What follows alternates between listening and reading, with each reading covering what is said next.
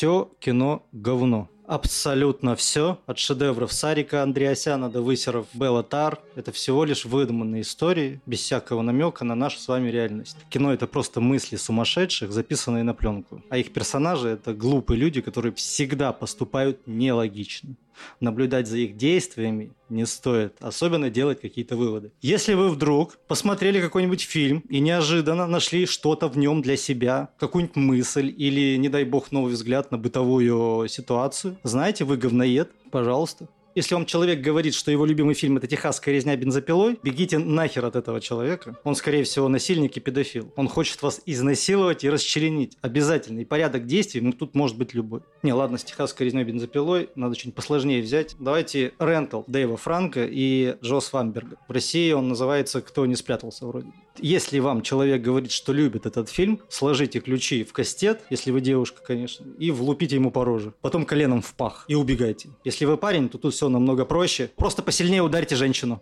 Не может а, адекватный человек любить такое кино, потому что это какой-то санный интеллектуал, который считает себя умнее вас. Идеи, заложенные в этом фильме, я про Рентал, разрушат ваше правильное мировоззрение, понимаете? Это не умное кино про человеческую природу, про несовершенство его, про зло, что притаилось в недрах души. Это шаблонный глупый слэшер. В комментариях пишут, все правильно. Там вот эти метафоры, высокий концепт, авторские мысли, это все для тупых говноедов, запомните, пожалуйста только объективная реальность. Только линейные события, только работа, только дом, семья и президент по телевизору, блядь. Книги обязательно классику нужно читать. Кто не читает книги, тот говноед, который любит кино. Вместе эти интересы сочетаться не могут. Кино не делает тебя умнее, оно не делает тебе умнее, разборчивее и интереснее. Повторяю, все кино говно, а говно просто воняет. Привлекает мух, которые его пожирают, понимаешь? Какой смысл, блядь, в Мэнди Паноса Косматоса, блядь, никакого, нахуй. У него имя даже, блядь, Понос, нахуй, ты понимаешь? Вообще ужасы работают, нет? Кто-нибудь вообще боится эти сборники скримеров? Если только дети, блядь. Поколение ТикТока. Форсаж это вообще пиздец, блядь. Или четвертая матрица. Там на заднем плане во время экшн-сцены мелькает светодиодная вывеска с надписью «Для тех, кто любит жрать говно». Погуглите, пожалуйста. Это правда. Они целенаправленно издеваются над нами. Не смотрите кино, не смотрите, не впускайте его в свое сознание. И если посмотрели, не пытайтесь обдумывать увиденное. Вы сделаете только хуже себе. Это развлечение для дегенератов, подверженных пропаганде. Потому что истинная суть современного кино это показать гомосексуалов, неравенство и негров, а также политика и зарабатывание денег. Отечественное кино, кстати, тоже начинает этим грешить, а советское вообще говно, скукота черно-белое, как его можно смотреть. Настоящее искусство – это картина эпохи Возрождения, красота детальная, полотна, которые можно рассматривать часами. Леонардо да Винчи, Рафаэль, Микеланджело – это, блядь, не черепашки-ниндзя, а это творцы и изобретатели. А кто такой Панос Косматос? Бездарный идиот с последней парты. Я это серьезно, в последний раз повторяю, все кино – говно. Только неоспоримый великое кино. В этом подкасте говорят правду, и мы этого не стесняемся это была самая долгая цитата Антона Долина на, э, в позиции релаканта. Вот это был фрагмент из интервью Юрия Дудя с Антоном Долином в Берлине после вопроса «Как вам последняя русалочка?» Это на самом деле цитата Тарантино, когда мы в Москве. Это, бля, это предисловие последней книги Тарантино. Здравствуйте, подкастолюбы всех гендеров. Это подкаст «Все кино говно». И я его ведущий Бальтазар Кармакур. Мои коллеги, это прекрасная Аквафина с канала Шакун Сансинева. Привет из Ташкента. И, естественно, СС Раджамуль.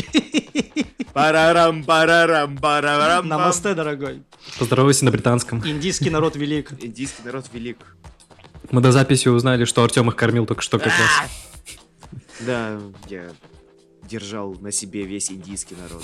Как на плечах. Ну, как положено индусу. Если индус не может на своих плечах держать больше ста человек, это бракованный индус. Артем расправил плечи. Кстати, о неграх. Русалочка.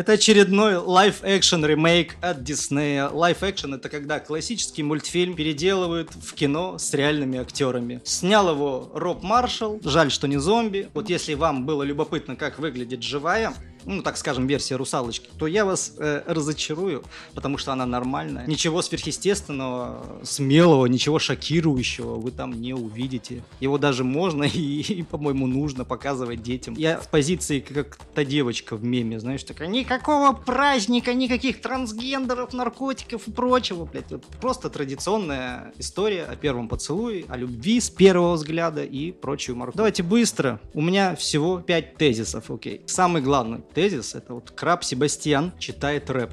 Это плюс, потому что Краба озвучивает самый талантливый рэп-артист всел... галактики, Давид Дикс вроде его зовут, да? Да, Да. да.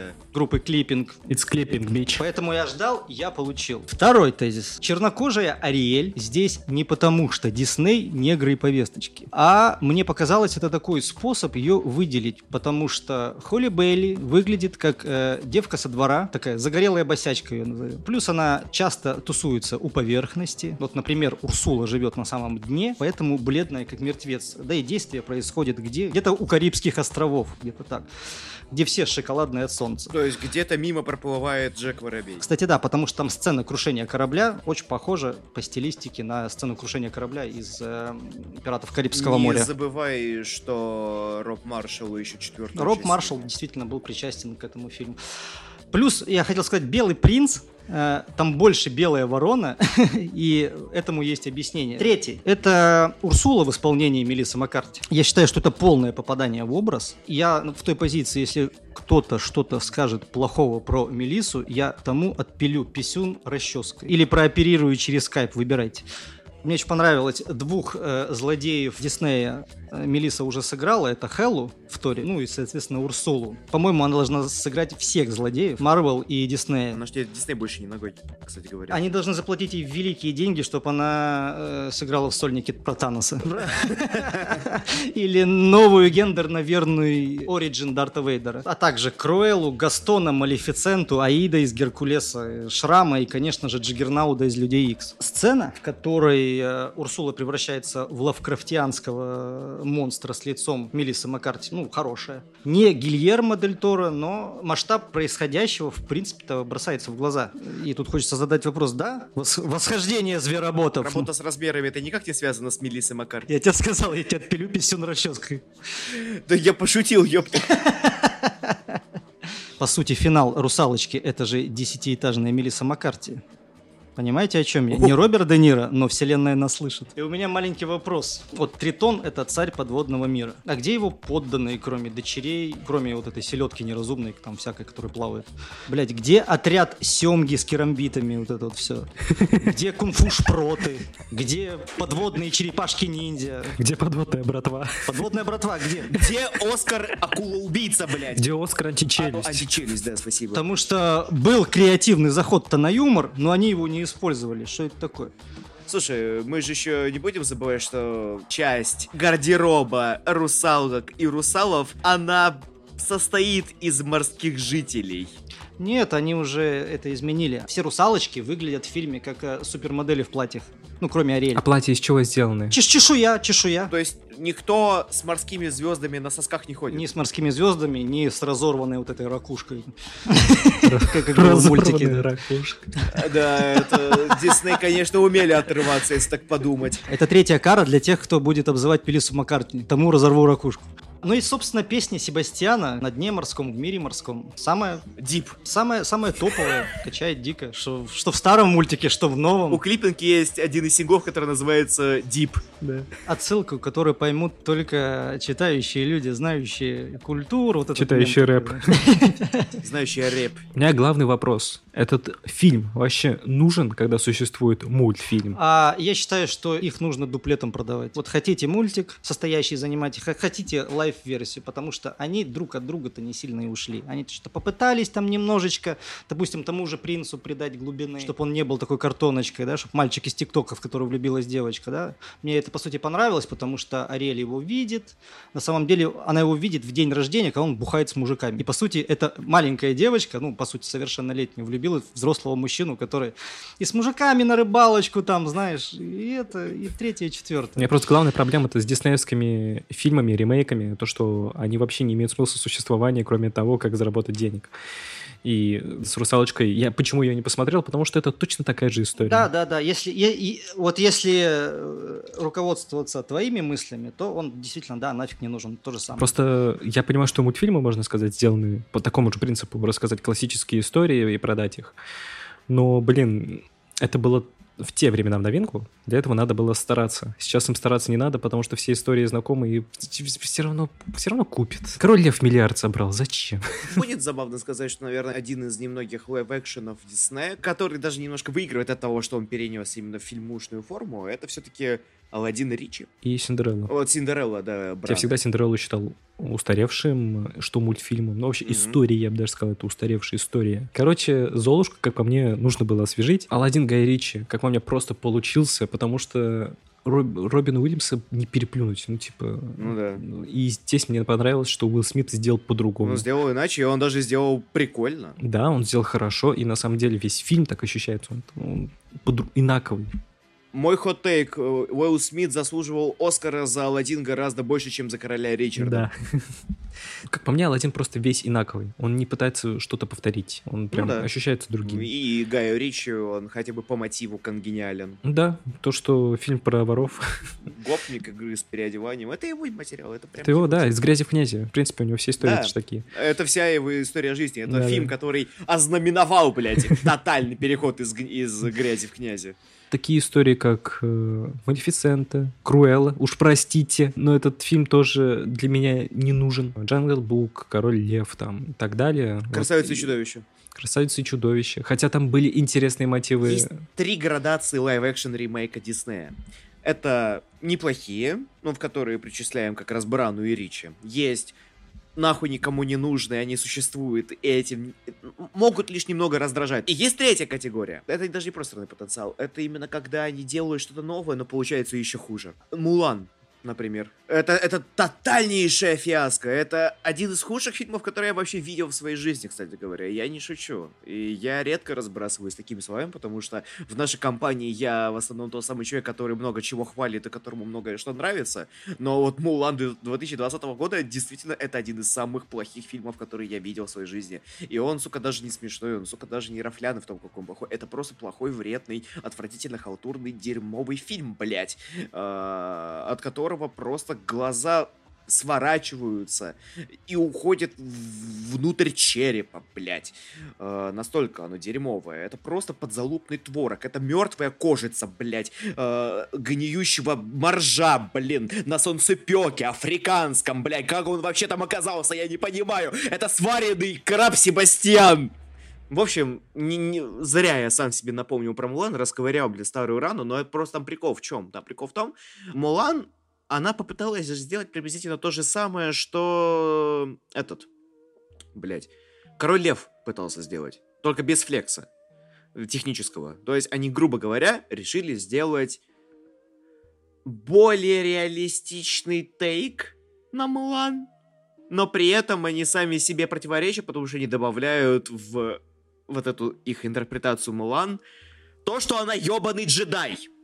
Но вы согласны, что есть вот эта какая-то ненормальная идеологизация диснеевских оригиналов, потому что они не все эквивалентно хороши, и не все хорошо состарились. Не, конечно. Да. Видели похотливый взгляд на из э, «Короля льва»? Это ж капец. Да-да-да-да-да-да. Такого в лайф-экшене не повторишь. Да даже Артем не сможет это повторить. Я не смогу повторить, да. Я не смогу повторить, но мысль понял. А он тот еще тигр. Мультфильмы сами по себе, блин, там, э, можно сказать, пересказывают историю, да, то же самое «Король лев» и «Кимба», это же тоже довольно-таки давняя история. Так что, да, не все идеальны, но просто я имею в виду то, что они не только пережевывают, но они, по сути, это преподносят так, чтобы тебе исключительно это продать. История про то, что Холли Бейли чернокожая, мне вообще без разницы, какого она цвета. Я вот не знаю, мне нравится, что она певица, и мне нравится, как она выглядит в кадре. Все, мне этого достаточно. Она очень хорошо выглядит. Очень хорошо. Она, выглядит. Я по трейлерам еще заметил, что ну, она, как по мне, отличный каст. И она еще и то, что певица, она должна хорошо петь, мне это прям понравилось. Я скажу так, э, насколько бы мемной не была ее внешность, что я там сравниваю с ленивцем Сидом, угу. с темнокожей Ани Тейлор ну, Глаза далековато, конечно. Южный и Северный полюс, да. согласен. Но она реально очень приятная. И это даже не вопрос привыкания, типа, ой, я к ней привык. Типа, мне на нее похер. Нет, она действительно очень приятная. В ней есть какая-то как раз очень теплая, живая харизма. Я тебе больше скажу, она прям милая булочка, и она очень похожа на влюбленного подростка. Вот да, я об этом говорю, что в ней как раз есть именно какая-то неожиданная, наверное, для Диснея искренность.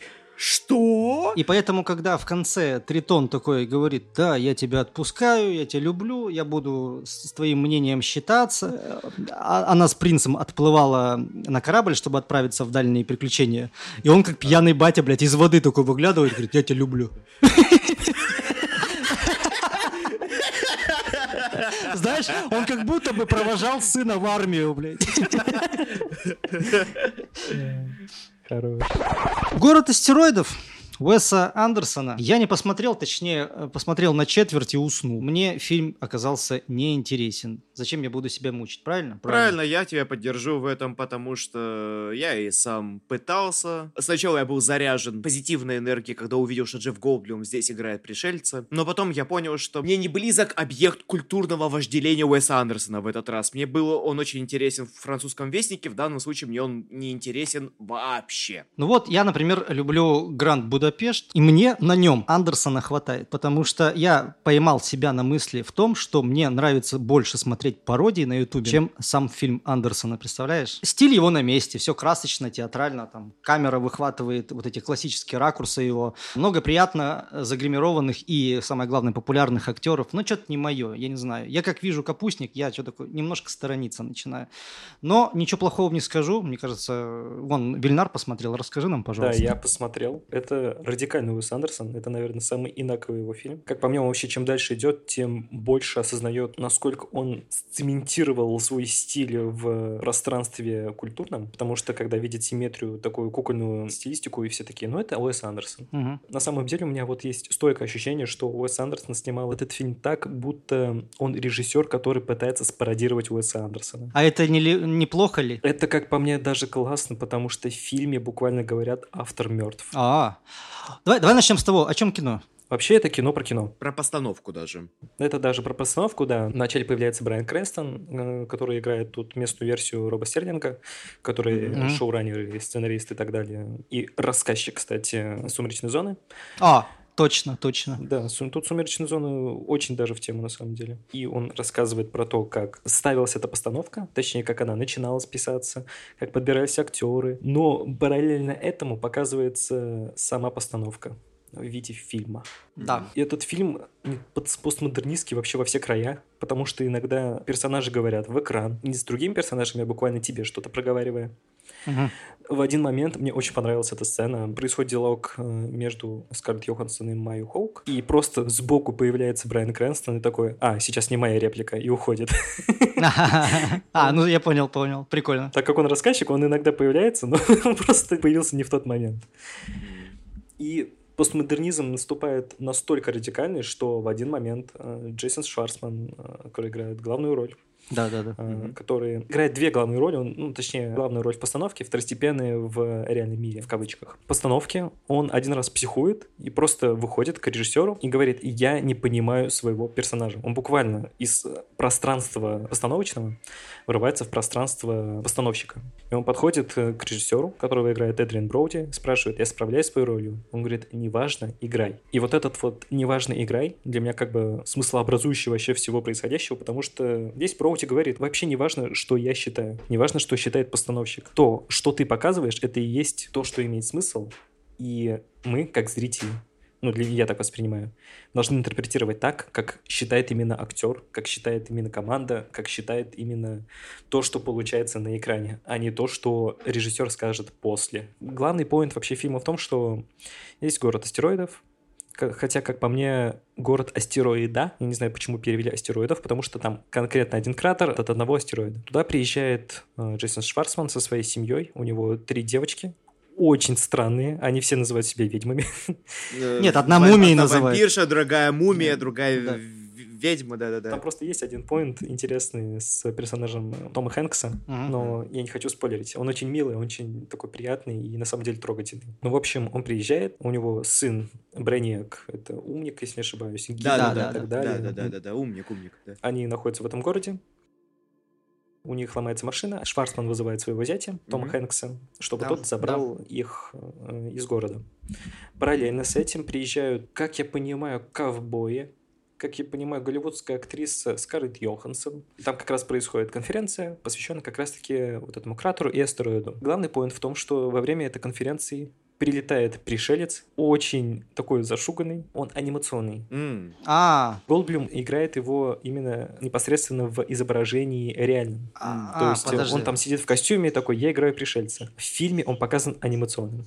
А, А, стоп-моушен? Стоп-моушен. Прикольно. Прикольно, да. Вот он приходит, забирает астероид и улетает. Наступает карантин. Вся остальная часть посвящена этому карантину, и там на самом деле темп намного сильно радикализуется, потому что нам вообще в самом начале так и говорят. э, Первая сцена первый день, вторая Да. сцена второй день. Потом неделя, да. Да. И вот этот второй день и неделя, они, как по мне, самые ломающие тебе мозг, потому что в один момент, вот все говорят Уэс Андерсон, но там в один момент просто есть сцена, которая снята полностью голландским углом. Мгм, Прикольно. Асимметрия Уэса. Асимметрия, Мгм, и там мгм, на конкретных персонажей такой наезд, я бы сказал, блин, наезд хоррорный, мгм. это все в ЧБ. Там э, говорится, что нельзя проснуться, если не спишь, там как-то так э, произносится. Мгм. Как я понимаю, весь point в том, что когда говорят про искусство как про сновидческое, Ага. Весь смысл в том, что автор пьесы, которого играет Нортон, хотел от театрального драматурга, одного именно с работающими с актерами, которого играет Уильям Дефо. Уильям Дефо есть. Уильям Дефо есть, это, кстати, лучший перформанс фильма. Придется смотреть. Сука, придется смотреть. ну.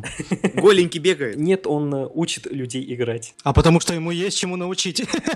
Антон, но он голенький не бегает. Может, не будем смотреть? И он там не Не, он, он когда даже бегает в одежде, я представляю его голеньким. Смысл сцены, как по мне, в том, что он пытается сказать, э, ты не погружаешься в сновидчество, потому что ты и так находишься в реальности. Мгм. То есть ты не можешь проснуться, если ты не спишь. И именно то, что он пытается постмодернизировать свое творчество, потому что здесь, по сути, трехуровневое воспроизведение реальности, Мгм. так как есть главный режиссер Уэс Андерсон, есть постановщик Адриан Броуди, есть, блин, э, «Город астероида». Мгм. Он пытается, как по мне, просто сказать, что постмодерн как сам по себе не рабочий из-за того, что автор мертвый, потому не надо всегда узнавать, что имеет в виду режиссер, так как все зависит от тебя, никакое это не погружение в сон, это все зависит от твоего восприятия искусства, от твоего восприятия реальности, потому что это все происходит в первую очередь в реальности. А, Интересный поинт. Вот ты сейчас эту телегу так э, продвигал, продвигал, продвигал. Я только хотел спросить, там Николас Кейдж часом в конце не появился, и не, не нажал на домофон и не сказал «Дикларан is dead». Не, на самом деле, то, как Уэс Андерсон использует актеров, э, я помню, наш общий знакомый э, как-то сетовал на то, что зачем нужен в французском вестнике Кристоф Вальц. Он там классный. Уэс Андерсон вообще плевать хотел на то, кто такие актеры, как они играют для него, именно в первую очередь это фигуры. И насколько они смотрятся в кадре, а не насколько они хорошо играют, там, насколько они велики и так далее. Для него это просто... Инструмент. Он как бы он, он- он в голове держит только одну функцию. То есть он, набирая как бы звездный каст, я уверен, он держит в голове одну заметочку, которую, одно правило, которое никогда не нарушает. Уильяму Дефо надо дать пиздатую роль. Я тебе больше скажу, он, мне кажется, вот хочет использовать Уильяма Дефо и Билла Мюррея, но Ну, здесь поэтому- Билла Мюррея нет. Зато есть Том Хэнкс. Это же еще первая главная роль Шварцмана у Андерсона со времен, наверное... Подожди, с каких нахуй времен? С Рашмара, блядь! А фиг.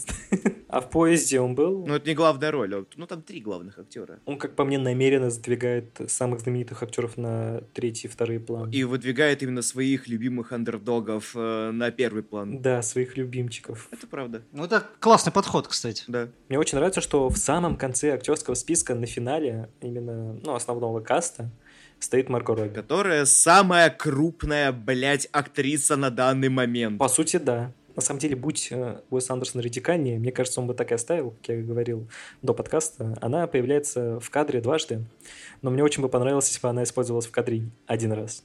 Это В виде фотографии. в виде фотографий. Это было бы, как по мне, гениально. Мне это напомнило э, седьмой форсаж. Поясню сейчас. Я опять про форсаж, но я поясню.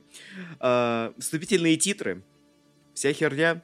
Э, указано имя Галь Гадот. А мы знаем, что в шестом фильме она мертва. И никаких ни воспоминаний, ни флешбэка. Галь Гадот на фотографии появилась, указана в титрах. Во! Роль шикарная. На что еще я на самом деле понял, что соскучился по Стиву Кареллу. Это правда. О, И он там есть. Это же здорово. Его там очень мало, но его так приятно слушать. Он там разговаривает такими полутонами. Он там вообще, как я понимаю, консьерж в отеле, который продает землю через автомат. Я не знаю, это очень смешно. Продает Те землю. же ветинговые автоматы. И он типа, да, вот тут за 10 долларов, если вы этими четвертаками будете закидывать автомат, то вы купите часть земли вот этой. Там показывают там, какая часть земли. Я не знаю, это очень смешно. это, это, знаешь, еще это на Fallout какой-нибудь похоже, знаешь, Вот да, на самом деле, вот вся эта выжженная земля, она такая кукольная, конечно же, но Мгм. я вот все время думал Да, о том, было да. бы прикольно на самом деле, если бы Уэс Андерсон снял Fallout. Кстати говоря, Да, вот это интересно. вайбы Фала- Фалыча в Астероид Сити имеются. Хотя бы не, не сам фильм, а вот именно вот эти вкрапления, которые были Да, в да, Fallout. да. Ре- ретро-вкрапления. Рекламы пибоев и прочего. Да, да, да, да. Это было бы, да, классно. Причем в городе астероидов постоянно, ну как постоянно, несколько раз за фильм, если не ошибаюсь, три, а, взрывается атомная бомба испытания Да. Да. на фоне. Да, Да, я одну я, видел. зацепил, одну я зацепил. Одну я тоже Да, зацепил. это, да, это в начале. И на самом деле это просто, можно сказать, для рифмы с финалом, я бы сказал. Мгм. Вот. И вот этот э, фильм, он настолько постмодернистский. Вообще, как мне понравилось, как э, два кинокритика, которых я уважаю, это Зельвенский и а, Лаврецкий. У! а, да, сказали, что это шараут Никите. постмодерн и зауми а, от Уэса Андерсона. М. Вот это реально зауми, я бы даже сказал. А, Если вы знаете, что такое зауми, это футуристическое вот это движение Велимира Хлебникова, который просто уже звуки издавал вместо стихов.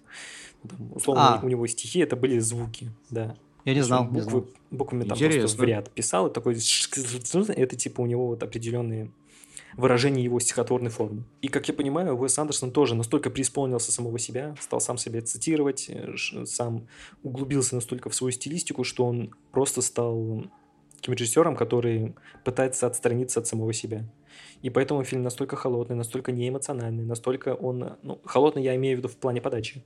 а, Настолько безэмоциональный, что людям это буквально не заходит. Люди Ну, то просто... есть, подожди, еще холоднее, чем Вестник? Он холоднее, чем Вестник. Вестник на самом деле задорнее смотрится. Местами, но не весь. У меня как раз его отстраненность в контексте именно журналистики работала.